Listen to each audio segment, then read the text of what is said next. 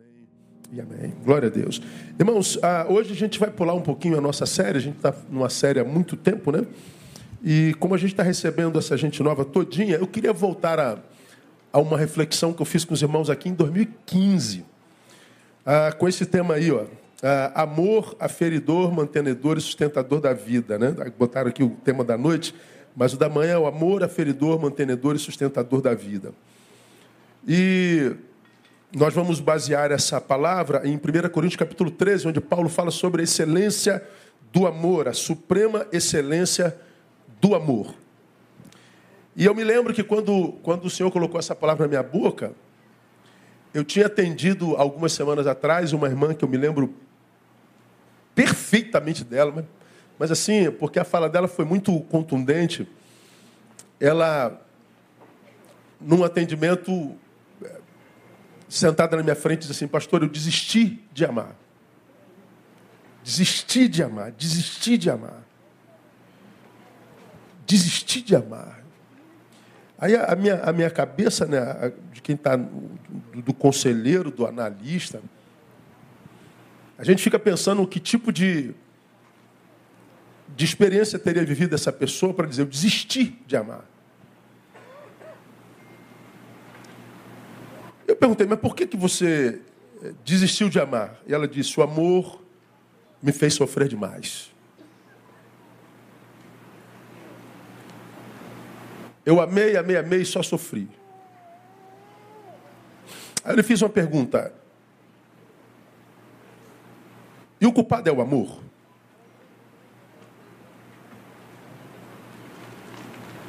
É o amor que faz a gente sofrer ou seria a forma como a gente ama.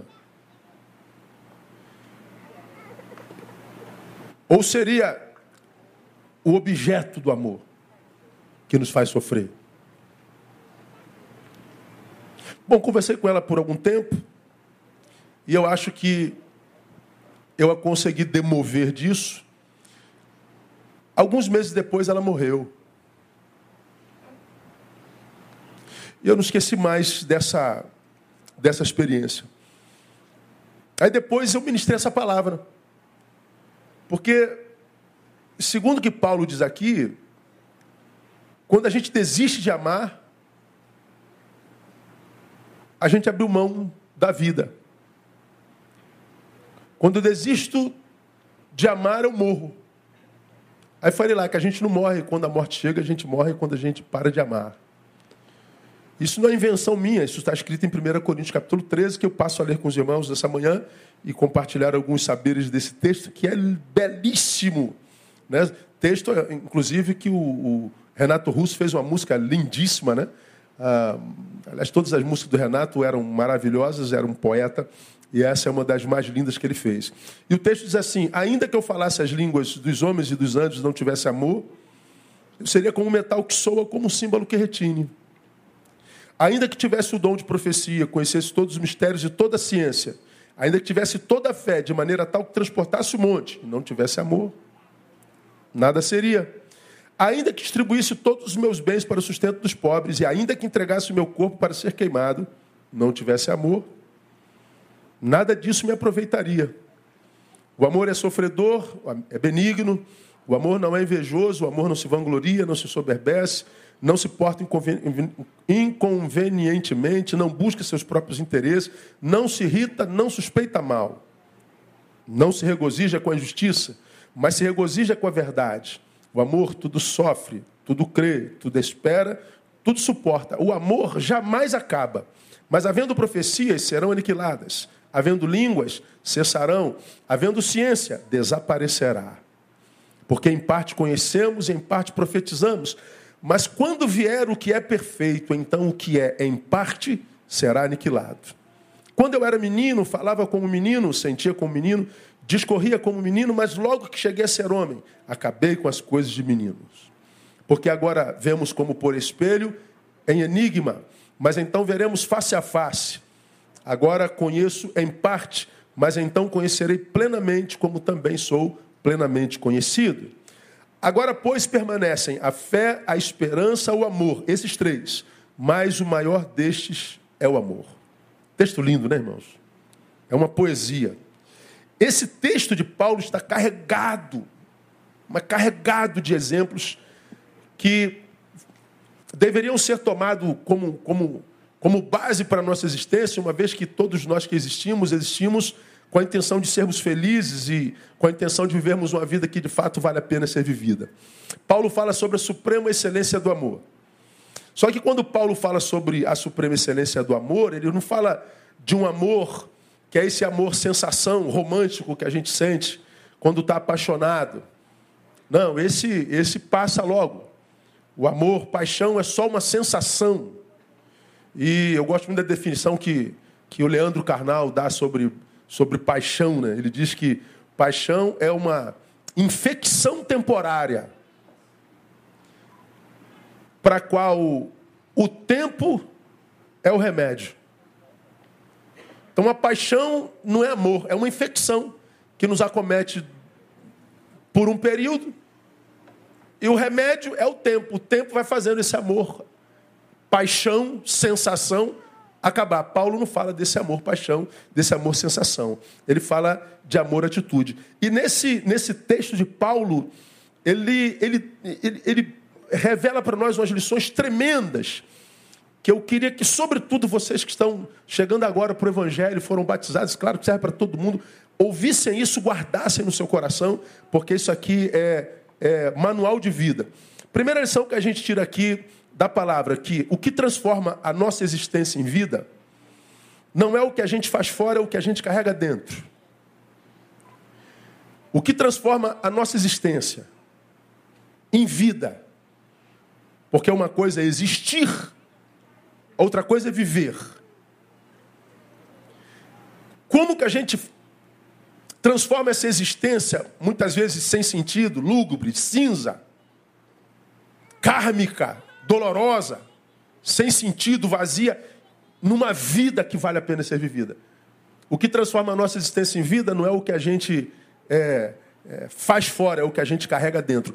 Paulo deixa isso claro nos primeiros versículos. Ainda que eu falasse a língua dos homens e dos anjos, quando eu falei sobre isso aqui, eu falei ainda que eu fosse um camarada que tivesse o, o dom da diplomacia, se, se, se, se que, que, eu fosse um, um, poliglota, que fosse capaz de falar todas as línguas. O que ele está dizendo é o seguinte: imaginemos que céu e terra estejam em litígio. Eles não conseguem mais se comunicar, e nós sabemos que a guerra é o fim do diálogo. A gente só guerreia quando a gente não consegue mais dialogar. A gente não chega um denominador comum, então a gente vai para a briga. Então a guerra é o fim do diálogo, é o fim da diplomacia. Então Paulo está dizendo, mesmo que haja litígio entre céu e terra, porque a terra não entende o céu, o céu não entende terra, e ele está dizendo, ainda que eu entre no meio desse litígio e interprete o céu para a terra, a língua dos anjos para os homens, interprete a intenção dos homens para o céu, ainda que eu tenha essa capacidade de estabelecer paz entre céu e terra, se eu não tiver amor, eu continuo nada. Ainda que eu seja um poliglota, está uma nação entrando em guerra com o outro porque não consegue falar a mesma língua. Eu entro e falo a língua de ambos, estabeleço paz na terra. Que bom, você estabeleceu paz. Tem amor no coração? Isso não vai transformar a tua existência em vida. Estou vendo um casal que não está conseguindo mais se comunicar. O casal está se separando porque eles não falam mais a mesma língua. Entra lá, o sujeito consegue apaziguar o casal porque eu consigo falar a língua dela, eu tenho essa capacidade de, de, de entender, de falar em línguas, e eu pacifico esse casal. Tem amor no teu peito, Neil? Não, isso não te transforma em vida. Se não tiver amor, você é como um, um símbolo que retine. É mais ou menos isso aqui, ó. Dá para ouvir? Só isso. Mas o texto diz mais: ainda que eu tivesse o dom de profecia, conhecesse todos os mistérios e toda a ciência, ainda que tivesse toda a fé, de maneira tal que transportasse os montes, se não tiver amor, eu nada seria. Então eu posso ser um profeta, conhecer a vontade de Deus para o futuro e para o presente. Eu posso ser um, um pós-doutor em ciência, eu posso conhecer todos os mistérios, eu posso ser um homem dotado de fé, a ponto de transportar montes. Tem amor? Não, teus feitos são maravilhosos. Mas se você não tiver amor, você continua sendo nada. Ainda que eu distribuísse todos os meus bens para o sustento dos pobres, ainda que entregasse o meu corpo para ser queimado, que eu distribuísse todos os meus bens, eu me tornasse o maior filântropo da história, generoso, desapegado dos meus muitos bens. Tem amor nenhum? Não, também a tua vida não tem sentido. Ainda que entregasse o meu corpo para ser queimado, que eu me tornasse um mártir da, da, da boa vontade. Tem amor, Neil? Nada disso te aproveitaria. O que a palavra está dizendo é que o que transforma a minha existência em vida não é o que eu faço fora, é o que eu carrego dentro. Por isso que a gente vê muita gente que é inteligentíssima e se mata. E não encontra sentido. Muita gente milionária gente generosíssima, gente boa. A gente diz assim, meu Deus, por que, que essa pessoa é tão boa e sofre tanto? Por que, que essa pessoa é tão generosa e sofre tanto? Por que, que essa pessoa é tão maravilhosa e sofre tanto? Porque o que transforma a nossa existência em vida não é o que a gente faz, é o que a gente carrega dentro. E essa palavra de Paulo diz: se não tiver amor, nada serei. Então o que, que ele está dizendo? Sou enquanto amo. Eu posso muito fazer mas o que me transforma em ser é o que me habita. Então, quando uma pessoa chega para nós e fala assim: desisti de amar, desisti da vida, morri, cometi um suicídio existencial, embora biologicamente eu esteja vivo. Só que vai ser uma vida biológica extremamente pesada, dolorosa, porque você é um defunto que carrega um corpo que se movimenta. Você é uma casca vazia.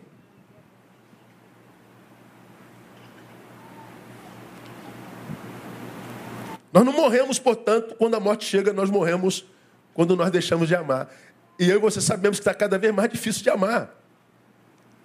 Mas está muito fácil da gente odiar. Está muito fácil da gente chutar balde e dizer, quero mais saber de nada, de ser tomado pela indiferença. Hoje, quando a gente insiste em amar e ser generoso e bondoso, a gente tem a sensação de que a gente é frouxo, de que a gente é bobo, de que a gente está é, tá sendo usado, de que estão abusando da gente. A sensação é essa. Porque a gente vive num mundo de canalhas. A gente vive num mundo de espertalhões. Aí a nossa tendência é quase sempre se retirar e dizer: eu não tenho mais nada a ver com isso, que morra todo mundo que se dane. Eu vou cuidar da minha vida. Pois é, mas quando você se retira e abre mão de viver esse amor atitude, você está cometendo um suicídio existencial. Nunca abra mão do privilégio de amar. Porque amor que não é praticado é amor que enferruja. É amor que é, depois se impossibilita em nós. Eu teria muito a falar ainda sobre isso, mas nosso tempo não permite. Segunda lição que a gente tira desse texto é: é o amor que me livra do pior de mim. É o amor que me livra da minha pior versão. O texto diz assim: o amor é sofredor é benigno. O amor não é invejoso, não se vangloria, não se soberbece, não se porta inconvenientemente, não busca seus próprios interesses, não se irrita, não suspeita mal, não se regozija com a justiça, mas se regozija com a verdade. Quem é que é isso tudo? É o amor. O amor é sofredor, nós não. A gente não sabe sofrer. A gente não aguenta sofrimento. Nós somos deformados quando o sofrimento vem. Doeu, onde é que está Deus? Doeu por quê? Doeu a gente deforma, como eu digo aqui há anos, de, de adorador para murmurador. Doeu, a gente não adora mais. Doeu, a gente abandona. Doeu, a gente vira bicho. A gente não sabe sofrer. O amor é benigno. Pois é, nós não. Nós somos tendentes ao mal. Nós sofremos com o sucesso do outro. Nós temos inveja não admitida. Nós mentimos, nós é, é, é, é, é falseamos. O amor não é invejoso, nós somos. O amor não se vangloria, nós o tempo todo. O sujeito hoje come sardinha, a rota o quê? Fala. Caviar. Não sabe nem que é caviar, irmão. Ainda mais nesse tempo de internet, cara, onde o que conta a imagem é o que a gente parece ser. Às vezes eu vejo algumas publicações da pessoa mais realizada, mais cabeça, mais light. Aí eu falo, meu Deus, eu atendi no gabinete ontem. Aí eu falo assim, Jesus amado, como é que tem a cara de pau de vender uma imagem como essa? É, uma, é, é, um surto. Pessoas que passam pelo nosso meio como um santinho, santinha, como, como alguém que está sendo injustiçado por isso, por aquilo. Aí você ouve essa pessoa, aí você diz, coitadinha, coitadinho, como que ela, ele é injustiçado? Quando você vai ver a história verdadeira, você vai ver que você está falando com o próprio demônio.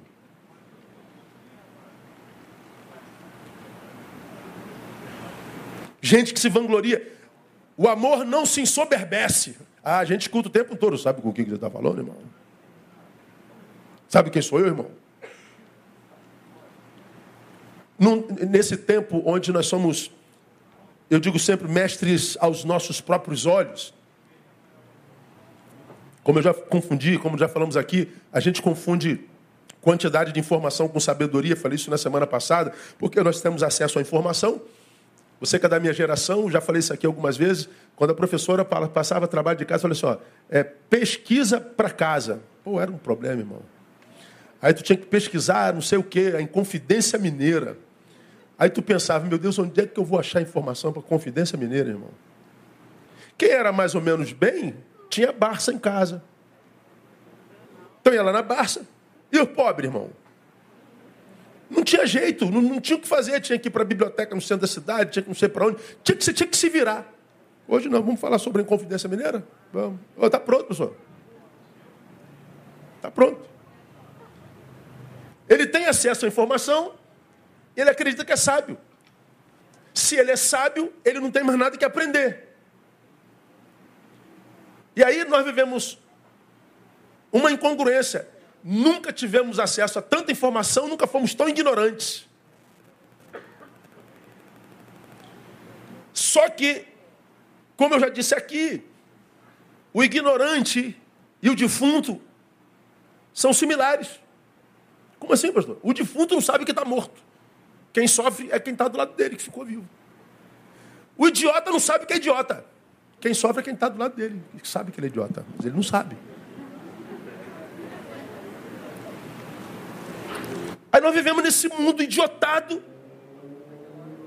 de gente idiota que se acha pós-doutora, que se ensoberbece. Se você perguntar, meu, meu amigo, me mostra as marcas da tua competência na tua própria história. Você vai ver que a história não tem marca nenhuma. Ele é uma obra do acaso. Ele é uma sucessão de dias sobrepostos. Mas não é uma vida planejada, não é uma vida pensada, uma vida raciocinada. Ele não é um, um, um presente projeto do passado. Ele é um presente consequência do passado. Mas soberbo. O amor não se porta inconvenientemente. A gente. Pelo amor de Deus, vai na festa dos crentes, vamos dizer uma coisa. Nego atrás do salgadinho. Conveniência só.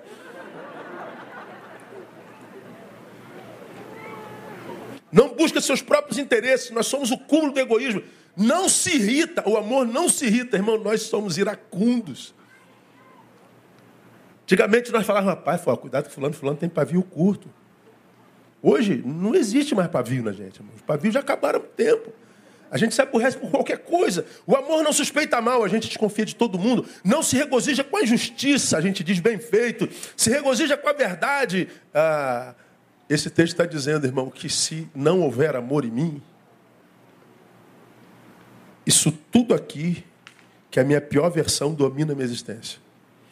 Eu me torno um, um incapaz para o sofrimento, eu me torno maligno, o invejoso me toma, eu vou viver de vanglória, de soberba, eu não vou saber me portar na vida, portanto eu vou deixar de semear como deveria, eu vou me tornar um egoísta buscando meus próprios interesses, vou viver com raiva iracundo, não vou confiar em mais ninguém e, e, e eu me encontro com a minha pior versão. Paulo diz que a nossa existência é dialética, diz que nós somos uma moeda de dois lados. Ele diz que o mal e o bem nos habitam. Quando você lê Romanos 7, 18, diz assim: Porque eu sei que em mim, isto é, na minha carne, não habita bem algum na carne.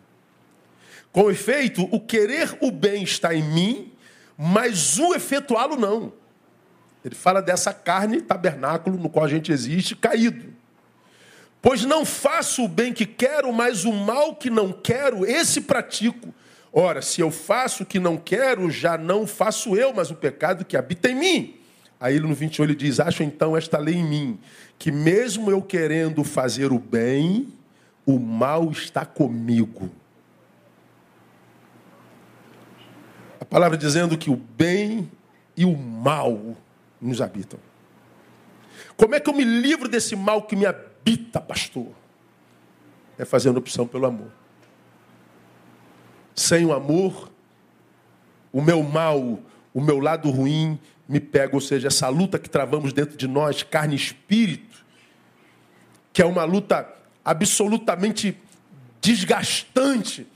Teu espírito querendo adorar a Deus, servir a Deus, ser um filho do qual ele tenha prazer, tua carne te puxando lá para o velho homem, para o velho mundo, e você tem que lutar contra si mesmo, um puxa para lá, outro puxa para cá, e a gente não tem noção de como isso é, é, é desgastante. Aí a gente pergunta, pastor, quem vence? A carne ou o espírito? Vence quem ama.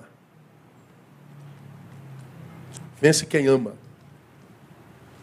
Se lembra? Uma vez me perguntaram num, num, fórum que eu fui numa universidade por que, que Deus não acaba com o mal na terra. Daquela universitária debochada, porque o universitário sabe tudo, você sabe disso, né? Só não sabe que não sabe. É o idiota, entendeu? Que, que, que não sabe que é. Mas o universitário acha que é, ainda mais o primeiro ano, o segundo ano, então, o cara acha que sabe tudo. Aí nós fomos no fórum, na UFRJ. Saúde, cidade, espiritualidade. Aí, depois da minha palavra, ela diz assim, poxa, eu nunca esperei que um pastor falasse tão bem como o senhor. Você falou, legal. Ah, não sei se é elogio ou, né? Hoje, para um pastor, você até que falou direitinho e tal. Mas no final o pastor fica sem nexo, né? porque a gente está falando de saúde, cidade, a injustiça da cidade, a violência da cidade. Se Deus existisse, o seu Deus, não existiria mal na terra. Aí os outros universitários riem. Aí coloquei o pastor em xeque. Falei, tá bom. Eu acredito que Deus exista só porque existe o mal, diferente de você. É como assim? Eu perguntei para ela: se Deus quisesse acabar com o mal na terra, você ficaria viva?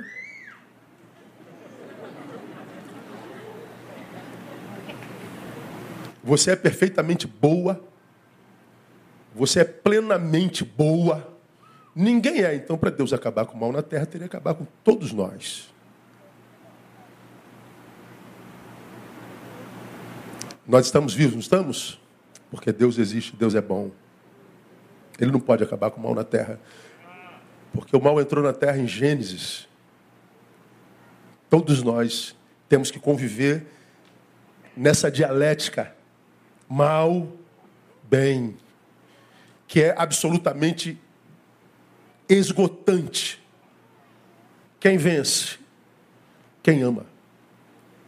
Por que, que eventualmente nós nos vemos com vontade de desistir? Por que, que eventualmente nos vemos com vontade de, de, de chutar balde? Por que, que nós vemos muitas vezes com vontade de, de largar tudo? É porque nós estamos em contato por muito tempo com aquele ser que em nós não gostamos é quando nós temos contato por muito tempo durante a semana com a nossa pior versão. É quando o, o, lado mal ele tem mais escuta, ele tem mais atenção. E as coisas de Deus não, as coisas do Espírito não, as coisas do bem não. Então nós temos tanto contato com o nosso lado ruim que aí dá vontade de chutar balde. Não precisa chutar balde, dá vazão para as coisas de Deus. Volta para o lado do bem, tenta servir alguém, tenta fazer o bem, tenta amar. Aí você vai ver que a gente vai vencendo. Terceiro, é o amor que me capacita para suportar as agruras da humanidade. O texto diz: o amor tudo sofre, o amor tudo suporta. E meu irmão, desculpa, ser gente hoje dói demais. Manter-se honesto hoje dói demais. Não cometer uma, uma, uma justiça com a própria mão dói demais. Você tem que segurar você, essa luta que eu estou te falando aqui. Às vezes é em glória. Só Deus sabe que cada um de vocês passa na vida. Só Deus sabe que cada um de vocês passa em casa. Só Deus sabe que cada um de vocês passa no trabalho. Só Deus sabe que tipo de batalhas você trava dentro do teu peito, na tua cabeça todo dia. Que ninguém imagina, às vezes nem tua mulher, nem teu marido, muito menos teu filho. Só você sabe as guerras que você passa dentro de você. Só você sabe as vozes que você ouve dentro de você e as propostas que essas vozes propõem a você. Então viver hoje é, é doloroso, ser gente hoje dói, dói muito. Ser humano num mundo tão desumanizado é extremamente desgastante. Requer de nós muitíssimo esforço. E a gente vê cada barbaridade, nós estamos aí vivendo esse tempo pós-moderno, que querem mudar tudo, querem mudar é, tudo que fez da sociedade a sociedade até bem pouco tempo atrás. Essa semana eu estava lendo. Agora, eles querem, por exemplo, banheiro misto. Tá lá, a vida inteira tem uma porta aqui com um homenzinho aqui uma porta com a menininha aqui. Então a menininha mijam ali e o menininho mija aqui. Qual o problema disso? Mas não, vamos misturar todo mundo. Para quê? Aí misturaram um determinado lugar. Aí uma, uma, uma travesti estuprou uma menina. Tiraram o banheiro. Querem mudar o português, querem mudar não sei o quê, querem mudar não sei o que lá. Aí a gente fala assim, meu Deus, como que a gente vai se adaptar a tudo isso? Aí a gente vê quem deveria nos proteger tomando partido errado. A gente não sabe para quem recorrer. A gente não sabe em quem confiar. A gente não sabe em quem nos referenciamos. Nós nos sentimos absolutamente sós, sem pais e sem mãe, órfãos. E a gente tenta manter a nossa sanidade. Vocês que têm filhos pequenos vão ter que criar seus filhos nessa sociedade que está mudando a cada minuto, a cada segundo.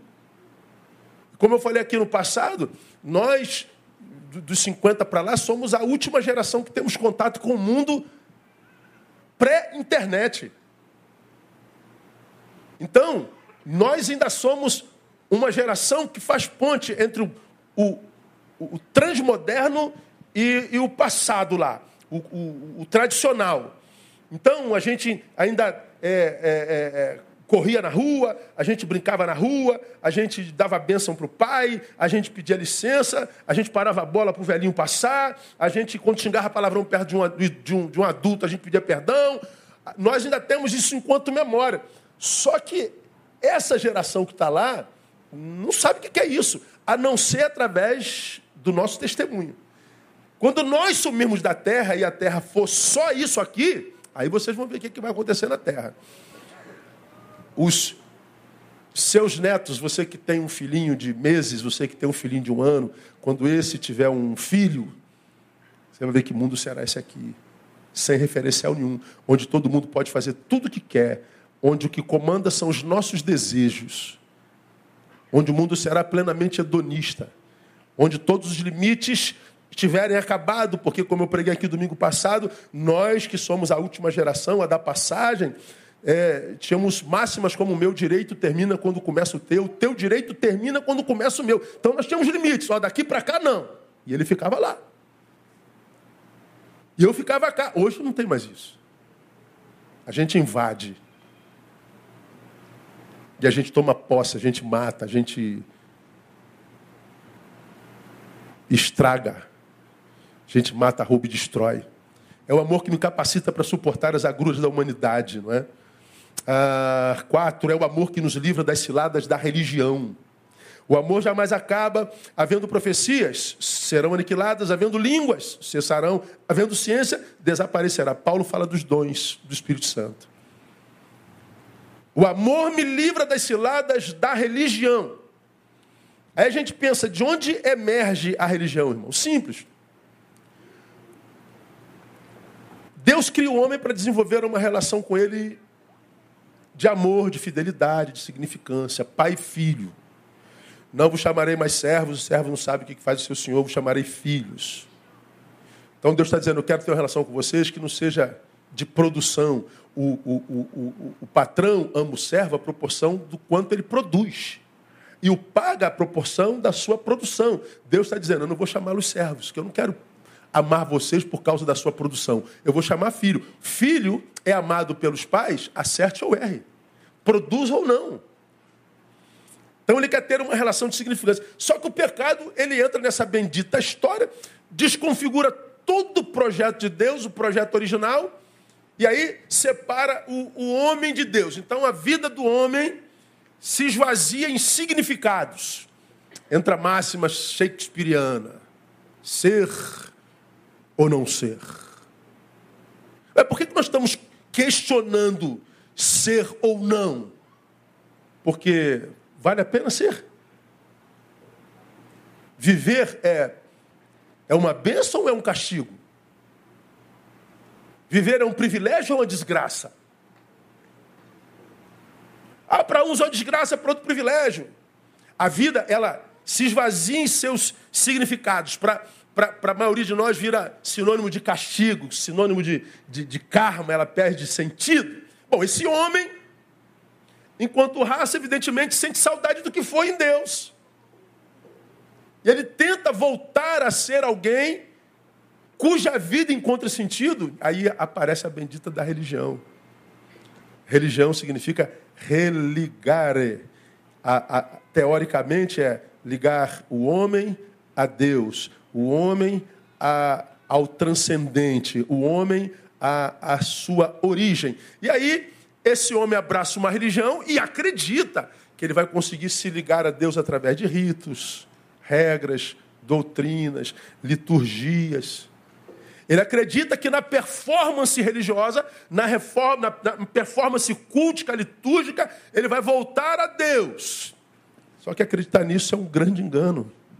Porque só Jesus pode fazer essa ponte, como eu falei lá no batismo ontem. Jesus diz: Eu sou o caminho. E se houvesse outro caminho para chegar a Deus, e ainda assim Deus permitisse que seu filho morresse na cruz como morreu, esse Deus não seria Deus, esse Deus seria o diabo. Porque se eu posso chegar a Deus por aquela porta, e Deus permite que seu filho seja crucificado dessa forma, como sendo ele a porta, eu falei: peraí, Deus, se tinha outra porta lá, para que, que os meninos tinham que morrer desse jeito? Eu não queria esse Deus. Mas por que, que Deus permite que seu filho morra daquela forma? Porque não havia forma do homem chegar a Deus através dele, senão através dele. Então, acreditar em ritos, em sacrifícios, em regras, em normas, em, em, em doutrinas, como caminho para chegar a Deus, é um equívoco.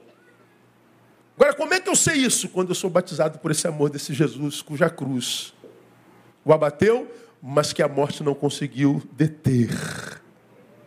É no amor que a gente se livra, inclusive da religião. Porque sem amor eu viro um fanático. Sem amor eu viro um, um, um, sustentador de impérios religiosos. Sem amor eu me desumanizo. Aí você vê gente nossa que sabe falar línguas, aí fala a língua dos anjos, dos serafins, dos querubins, mas não sabe falar a língua da filha, do filho, do marido, da esposa, do vizinho. Ele vem para a igreja, fala em línguas estranhas, mas o português ele não fala. A língua do perdão, a língua da longanimidade, a língua da graça, a língua do acolhimento, da generosidade, os religiosos não sabem fazer, porque a, a, a fé deles é baseada em ritos, performance, indumentárias. É o amor que me livra das ciladas da religião. Hum, mas é o amor, cinco, quem nos equilibra quando queremos respostas e não as temos. Paulo diz lá, porque em parte conhecemos e em parte profetizamos. Quando eu ouço esse texto, irmãos, eu me consolo, porque, como eu já disse aqui aos irmãos, eu tenho muito mais perguntas a fazer a Deus do que respostas para dar para qualquer um sobre qualquer tema. Eu leio a Bíblia, eu não entendo um monte de coisas. Eu leio a Bíblia, muitas vezes tem um monte de coisas que, nas quais eu não encontro sentido. Eu tenho perguntas que eu carrego dentro de mim que eu nunca fiz a homem nenhum, porque eu não acredito que também tenham competência para responder. Ou os que eu acredito em competência para responder, muitas vezes são religiosos, vão tender para responder com os olhos da sua religião e da sua fé. Então a Bíblia diz: se algum de vós tem falta de sabedoria, peça a Deus que a todos dá. Eu peço a Deus essa sabedoria, peço a Deus essa capacidade de achar na Bíblia o que pouca gente acha, de mergulhar nela e tentar extrair dela o que de fato ela queria dizer. E Deus me tem dado essa graça, mas há textos na Bíblia que não tem sentido para mim. Há respostas que eu gostaria de ter de Deus e não tenho. Eu me lembro quando nós tivemos aquela, aquela, aquele genocídio aqui na Taça da Silveira. Que ano foi aquilo? Alguém lembra? Qual ano? 2011. 2011. Num dos enterros, uma mãe daquela, uma mãe daquela menina agarrou em mim, aqui no Jardim da Saudade, desesperada dizendo, gritando, pastor, pastor, pelo amor de Deus, minha única filha, aquele desgraçado matou minha filha e matou aquelas crianças, um monte de adolescentes mortos. Pastor, no final ele pergunta assim, aonde estava Deus quando aquele desgraçado matava minha filha? Respondeu o que, irmão? Aquela mãe queria respostas. Eu disse para ela, onde Deus estava quando mataram sua filha, eu disse para ela, no mesmo lugar onde Deus estava quando mataram o filho dele, na cruz do Calvário. E eu sei que a senhora vai suportar a morte da sua filha, porque Deus permitiu que o filho dele morresse para que a gente suportasse esse tipo de dores. Depois da cruz, toda dor é suportável, mesmo que a gente acredite que não. E lá se vão 20 anos, e essa mãe está viva. A gente pergunta por que, que coisas ruins acontecem a pessoas tão boas? Por que, que coisas boas acontecem a pessoas tão ruins? Por que, que levou meu filhinho? Por que, que levou minha mãe? Por que, que aconteceu isso? Por que, que essa doença deu em mim? Por quê? Por quê? Por quê? Por quê? Vamos ter todas as respostas, sim ou não? Não. Nós não teremos todas as respostas. Nunca. E como é que a gente vive sem respostas? Mergulhando no amor. Quando eu quero resposta, principalmente para as angústias da vida, que às vezes nos fazem duvidar do amor do próprio Deus, eu me lembro da cruz. Um Deus que mandou o seu filho para morrer na cruz do Calvário não precisa me provar mais nada. Então, Deus, quando eu duvidar do teu amor, me leva para a cruz. Olha para a cruz, o filho dele está lá por amor a você. E é esse amor que nos capacita para viver quando a gente precisa de resposta não tem. Nós não teremos todas as respostas. Seis, é o amor que nos tira da mediocridade. Quando eu era menino, falava com o um menino, sentia com o um menino, discorria com o um menino, logo que cheguei a ser homem, acabei com as coisas de menino. Mediocridade é a produção de qualquer pessoa que não está envolvida com projeto de vida algum. É o menino. O menino ele só quer brincar, o menino ele só quer curtir, o menino só quer é, exibir. Ah, o meu brinquedo, é brinquedo meu.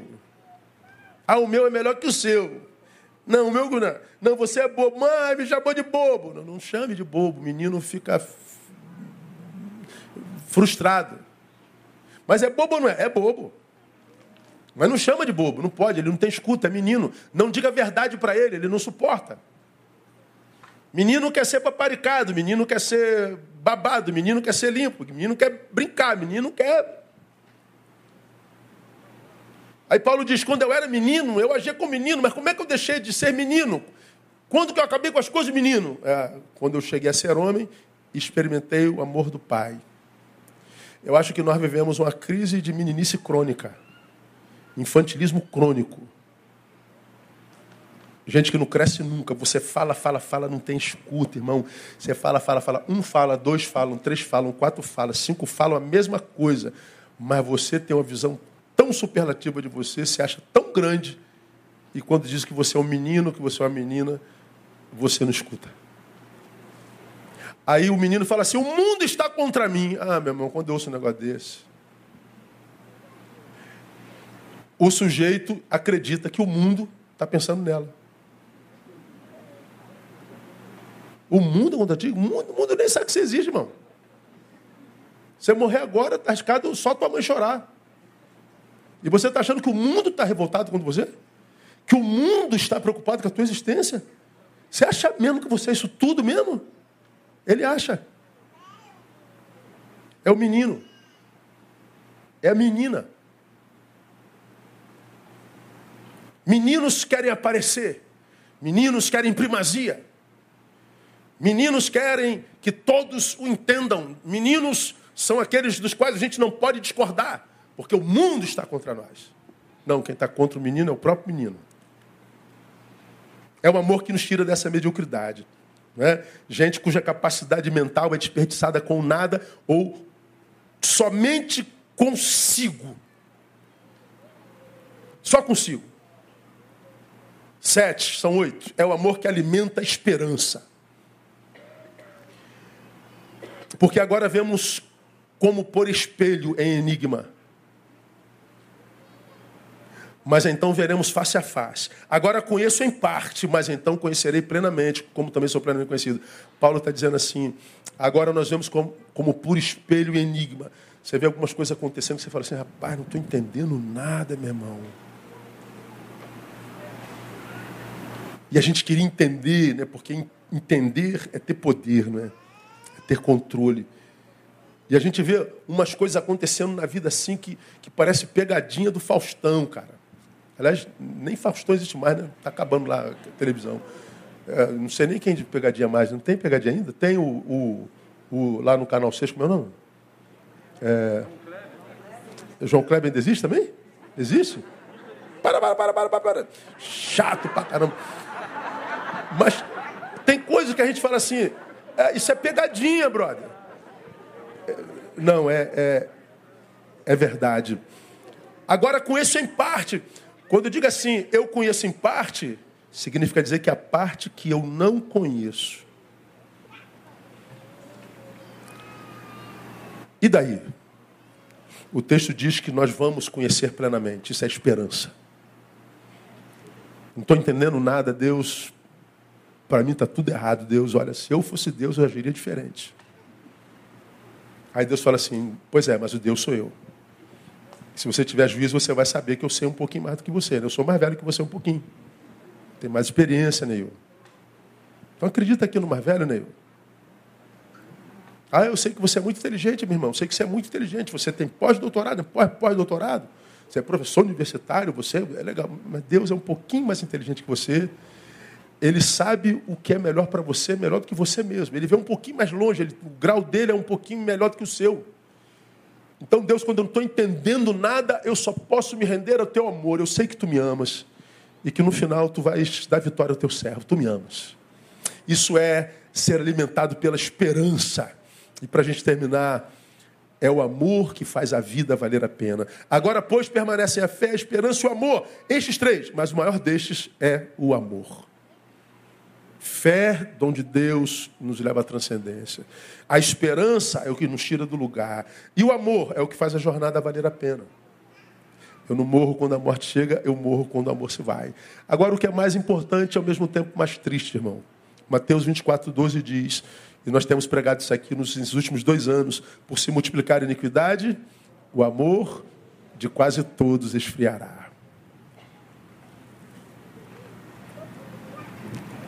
Olha o que que, como que a Bíblia só pode ser palavra de Deus, irmãos. É o amor que transforma a minha existência em vida. O que transforma a minha existência em vida não é o que eu carrego fora, é o que eu carrego dentro. É o amor que me livra do pior de mim. É o amor que me capacita para suportar as agruras da humanidade. É o amor que nos livra das ciladas da religião. É o amor que nos equilibra quando queremos respostas e não as temos. É o amor que nos tira da mediocridade. É o amor que alimenta a nossa esperança. É o amor que faz a vida valer a pena. O amor se esfriará. O que isso quer dizer? Que nós viveremos um tempo onde as pessoas viverão a sua pior versão, que não conseguirão transformar sua existência em vida, que perderão toda a esperança, que não suportarão as agruras da humanidade.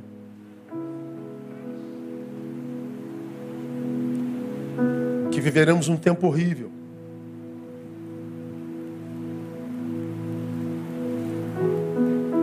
Mas não é o amor que alimenta a nossa esperança? Como que eu leio isso aqui? É...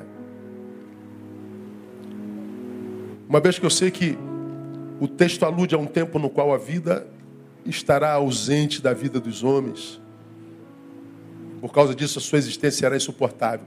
Porque a Bíblia diz que o amor de muitos, o amor de quase todos esfriará. Significa dizer que não é o amor de todos, o amor de alguns permanecerá. Como nós somos de Deus e a sua palavra que diz, o meu trabalho, o teu, é para que nós sejamos essa minoria. Porque a gente tem vontade de arrebentar mesmo alguém de vez em quando. A gente tem vontade de matar um, matar dois. A gente tem vontade de fazer uma besteira, uma, uma vingança, de fazer justiça com a nossa própria mão, mas o Senhor está dizendo aí, essa é a maioria. Você tem que trabalhar para que você esteja naquela minoria cujo amor não vai esfriar. Porque é o amor que faz a vida valer a pena. Nossa oração, nossa esperança é que cada um de vocês começaram agora, aprendam isso cedo. Não dê vazão às suas vontades, principalmente se elas são condenadas por Deus. Estou falando para vocês é, sublimar a tua humanidade, não. Mas lembrando que nós somos a habitação do bem e do mal, como diz Paulo. O mal e o bem me habitam. Você é capaz de fazer barbaridades, você é capaz de produzir mal, você é capaz de se deformar a ponto de se transformar em alguém que você jamais imaginaria. Como é que a gente faz manutenção disso? Em amor. Tenta se livrar desse esse modo idiota de ser hoje. Blá, blá, blá, blá, blá, blá, blá, blá, blá, blá, blá, blá, blá. Foto, foto, foto, foto, blá, blá, blá, blá, blá, blá, blá, blá, blá. Frases de, de, impacto, blá, blá, blá. Mas a vida é uma desgraça.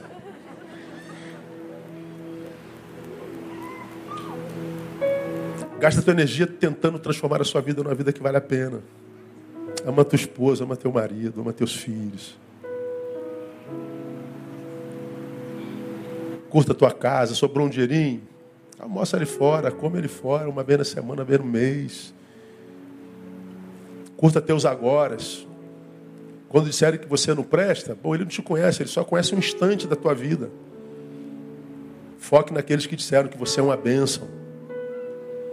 E a gente vai passando pela vida sem permitir que o amor esfrie.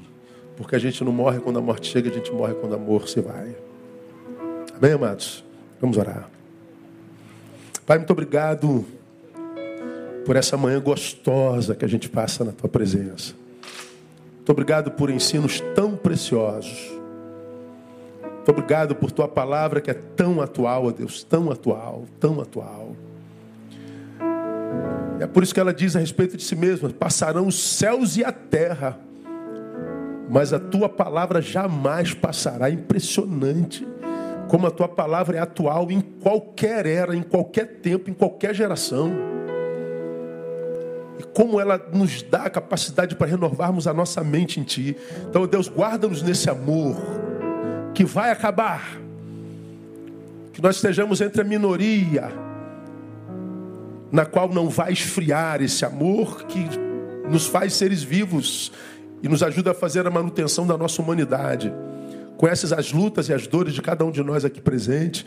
E eu te peço a Deus que através do, do impressionante poder do amor, que a Bíblia diz que é forte como a morte, que pelo poder desse amor eles possam restaurar aquilo que precisa ser restaurado e possam vencer aquilo que precisa ser vencido, para que ele possa te adorar em espírito e em verdade.